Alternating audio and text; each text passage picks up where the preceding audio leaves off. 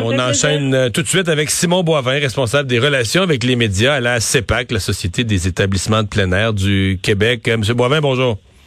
Bonjour, Monsieur Dumont. Ouais, sept régions euh, qui sont où la, les zones forestières sont fermées, ce sont des régions où la CEPAC est présente, là.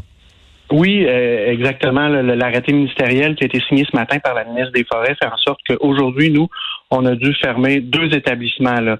Un qui est la réserve phonique d'Achouap-Mouchouane, qui est juste euh, nord-ouest du, lac Saint-Jean, en direction de Chibougamau, et la réserve euh, phonique de Port-Cartier-Sept-Îles, qui sont fermées, donc dont les gens doivent être évacués, là, puis les séjours qu'il aurait pu y avoir dans les les prochains jours ont dû être annulés. Évidemment, les, clients vont être compensés. Parce que ce sont des il y a des hébergements à ces endroits-là, donc euh, tout était tout était réservé.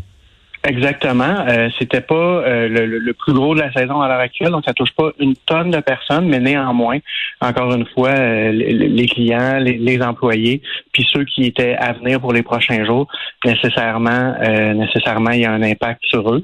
Puis nous de notre côté, ben, on, suit la, la situation, puis s'il advient que, que, que le, gouvernement demande d'élargir les zones d'interdiction puis que ça a un impact justement sur d'autres établissements chez nous, ben bien évidemment, on va se on va s'y conformer là, compte tenu de la, situation qu'il y a cours présentement. Est-ce que vous, dans, ces cas-là, est-ce que vous remboursez les gens ou est-ce que vous leur donnez un crédit sur une euh, sur un séjour ultérieur?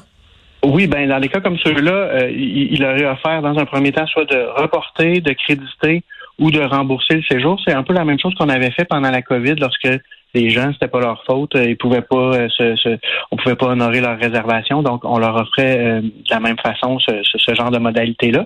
Et compte tenu dans le contexte où justement le premier ministre du Québec aussi dit recommande et demande aux gens de ne pas aller en forêt, on offre aussi ce, type de modalité-là pour les gens qui auraient des séjours dans d'autres établissements de la CEPAC et qui seraient pas confortables d'aller les vivre, qui mmh. préféreraient dans le contexte. vous, comprenez bien que je vais vous en parler, là, des régions qui ne sont pas visés par une, fermeture complète de la zone forestière, mais où quand même, là, on est en état d'alerte. On dit aux gens d'être extrêmement prudents en forêt, pas faire de feu.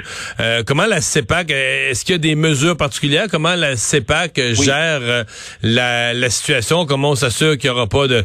C'est tentant là, quand tu es dans un camping, un petit feu avant de se coucher. comment on gère ça? Ben, plusieurs, euh, plusieurs choses. Dans un premier temps, comme je vous dis, on, modifie nos modalités pour faire en sorte que les gens qui, euh, qui voudraient suivre la recommandation du premier ministre là, soient pas pénalisés financièrement pour le faire. Mais sinon, les gens qui, en toute connaissance de cause, décident d'aller dans des territoires où c'est, c'est pas interdit d'accéder, nous, bien évidemment, dès lors qu'il y a une interdiction de feu à ciel ouvert chez nous, là, la vente de bois s'arrête.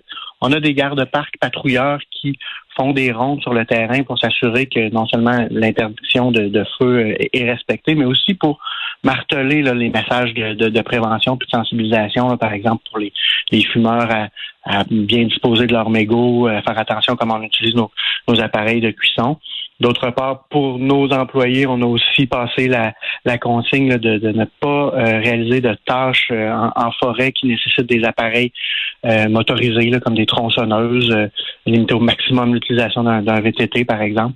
Donc, c'est le genre de choses qui sont qui sont en place présentement pour pour dans les établissements.